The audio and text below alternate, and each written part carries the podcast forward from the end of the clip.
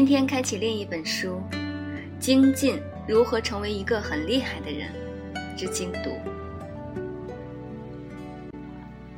第一章岛屿：在前人的努力下，我们生活在了一个比以往都更开放、更公平的时代。我们挣脱了许多宗教、政治、文化的束缚，社会阶层转换和财富的流动也更迅速。每个人人生的可能性也极大的增加。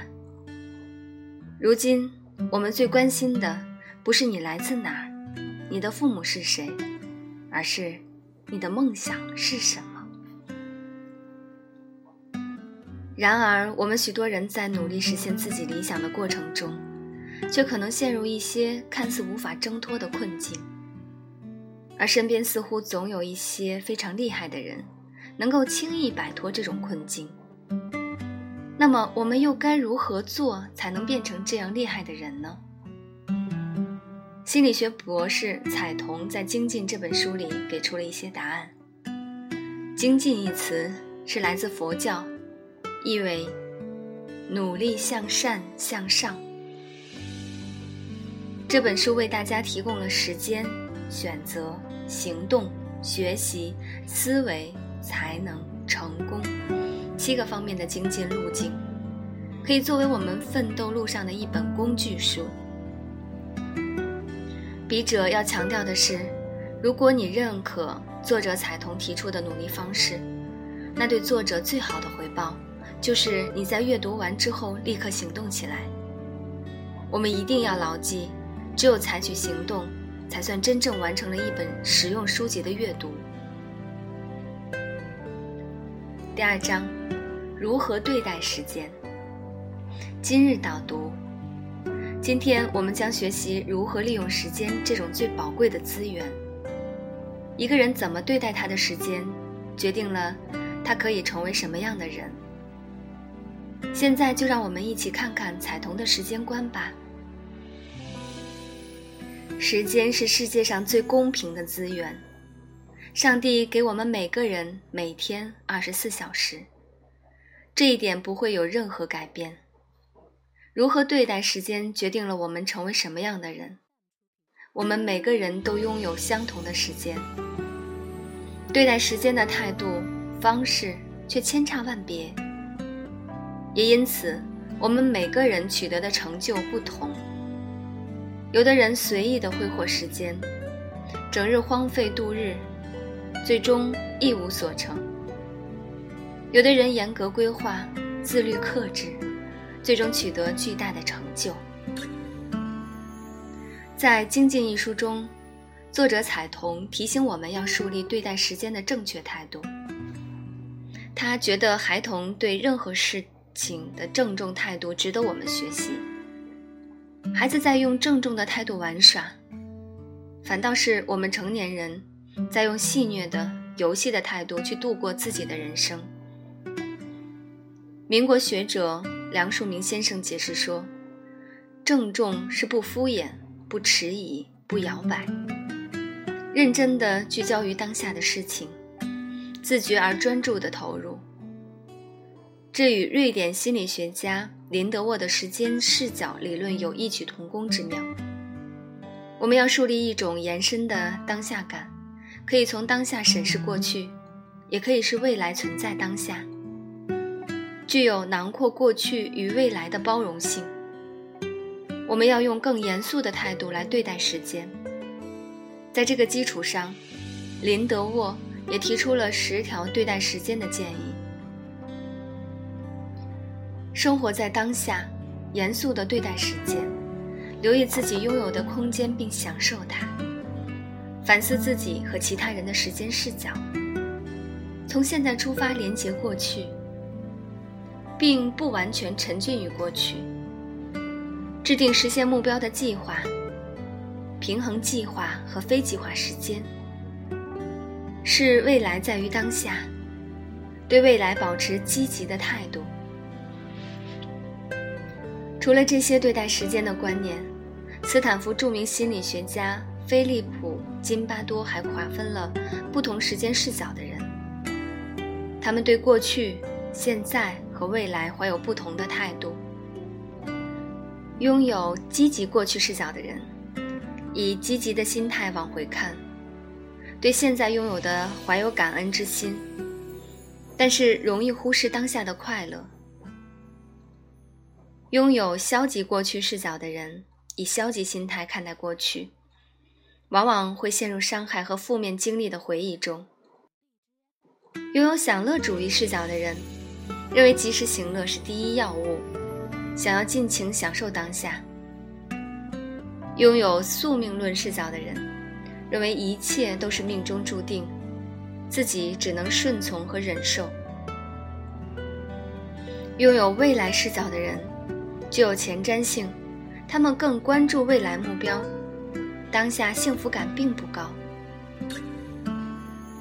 这五种视角各有利弊，津巴多建议我们要采用混合折中的方法来使用，多采纳积极过去、享乐主义视角和未来视角，并且在三者之中找到平衡，根据不同的实际场景加以灵活选择。如在工作中采用未来视角，生活上采用享乐视角，和家人相处则采用积极过去视角。第三章树立自己的目标。了解了什么是正确的面对时间的态度，我们就应该为自己掌握的时间设定一个目标，而目标实现的长短是一个很精巧的问题。时间过长，我们容易失去耐心；在实现目标中，我们会因为看不到希望而心灰意冷，放弃目标。时间过短，我们又埋头苦干，没有明确的长远规划，不知道到底为何而奋斗。因此，处理好近期未来和远期未来的关系便显得尤为重要。为了解决这个问题。作者彩童结合自身经验，建议我们将五年时间设为一个目目标的阶段。五年的时间不是很长，有利于我们制定详细的、可实行的行动计划，并且按照计划一步一步地执行下去。同时，五年的时间又会不过于短短促，不至于让我们拘束于目标的实施。可以更多的思考它带来的长远意义。作者还给我们提供了两个很好的处理方式，来解决生活中近期和远期的冲突。第一，使远期未来的目标更加具体化、情景化和可实施。比如说，你计划自己未来五年的职位，不要泛泛空谈，比现在更好，而是要细化。要在世界五百强公司做到管理层，薪水要比现在高两倍，将你的目标细化，实现起来也更加有目的性。第二，降低近期未来中非期望行为的便利，主动增加挑战的难度，让你近期影响目标的行为变得更加复杂，逼迫自己停止在这些无关的行为上寻求满足，转而坚持长远目标。比如，把自己的手机微信退出，关闭朋友圈，避免自己时不时就要看看手机消息的坏毛病。即便是最后可能又会再次打开登录，但是因为中间流程的繁琐，增加了挑战的难度，也便增加专注的可能性。第四章，注重积累。有了正确的时间态度。时间适当的计划，那我们到底要做什么事情才能变得更加厉害？到底什么事情值得做，什么事情不值得做？作者彩童认为，我们要选择那些能够产生积累效应的事情。物理学中，放射性元素的原子核有半数发生衰变时所需要的时间，叫半衰期。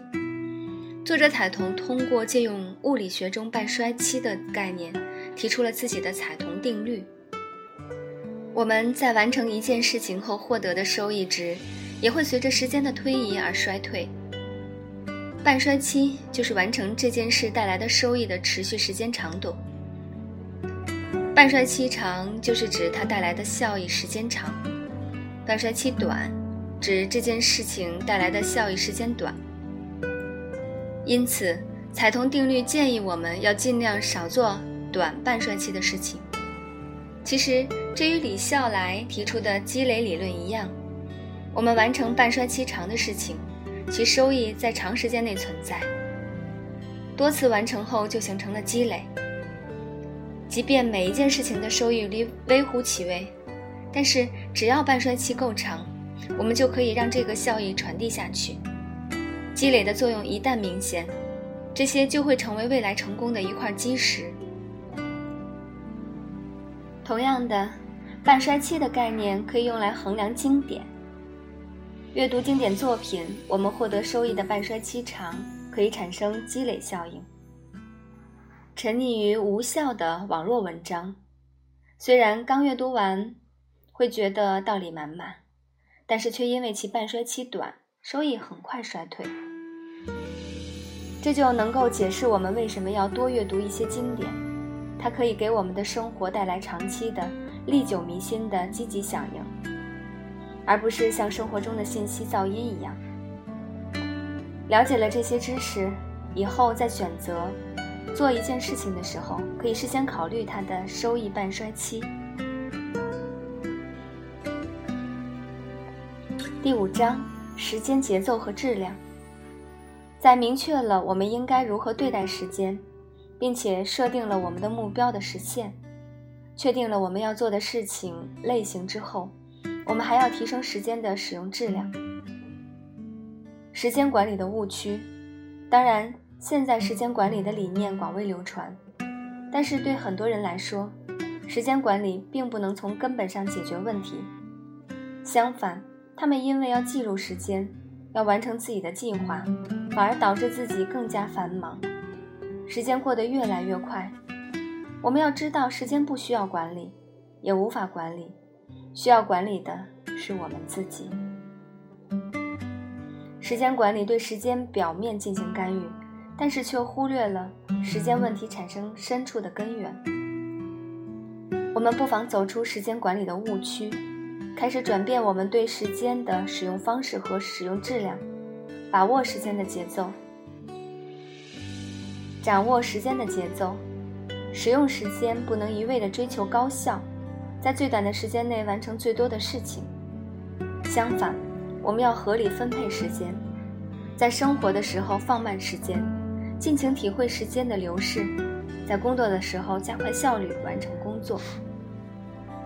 这样松弛有度的使用时间，如同交响乐，有慢板乐章，也有急促的高潮。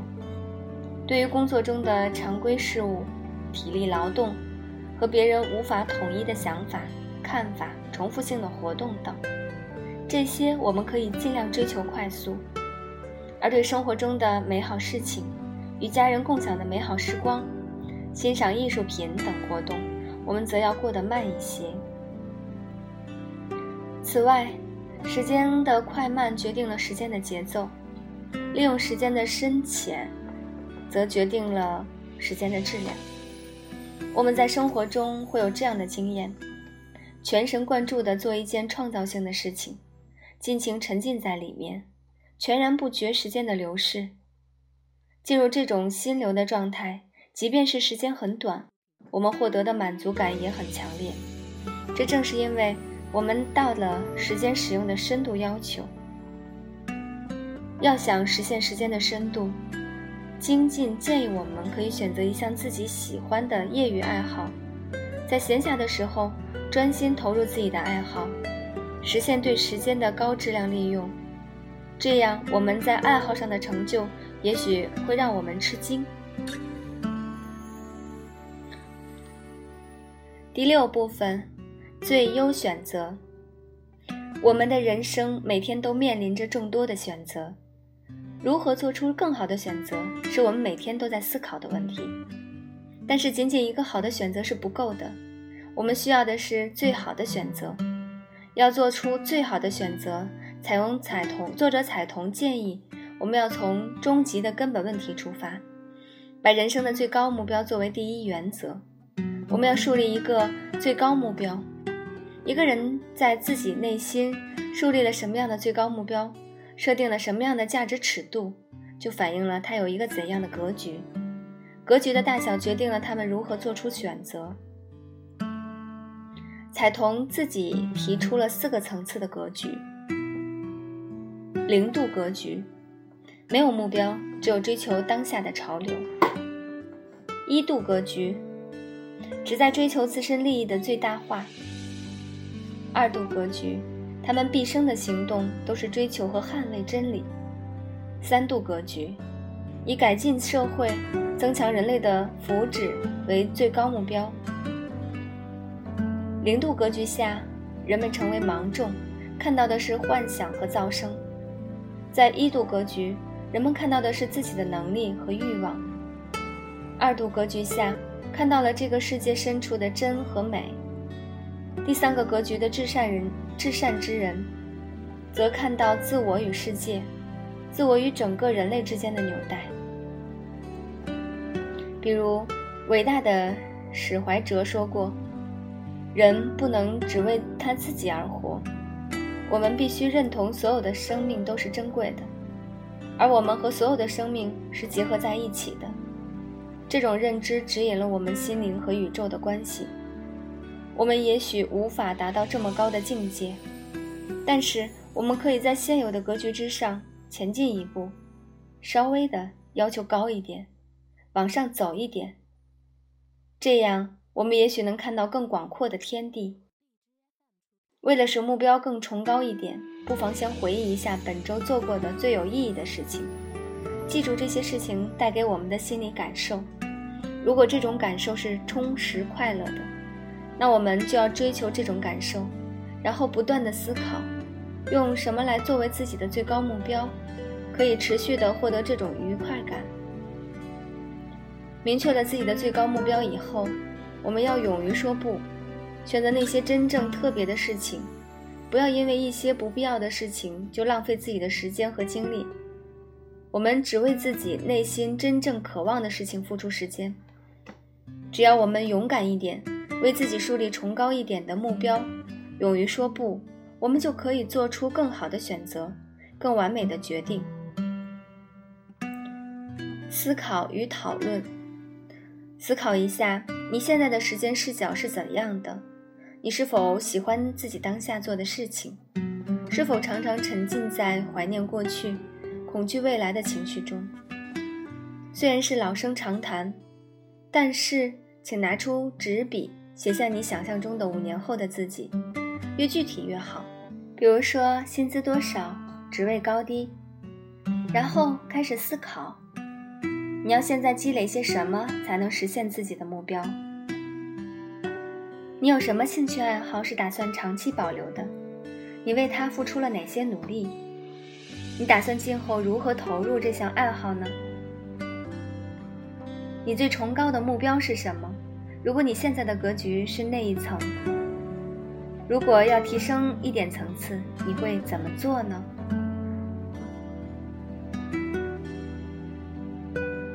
今天的分享就到这里，我们下期节目再会。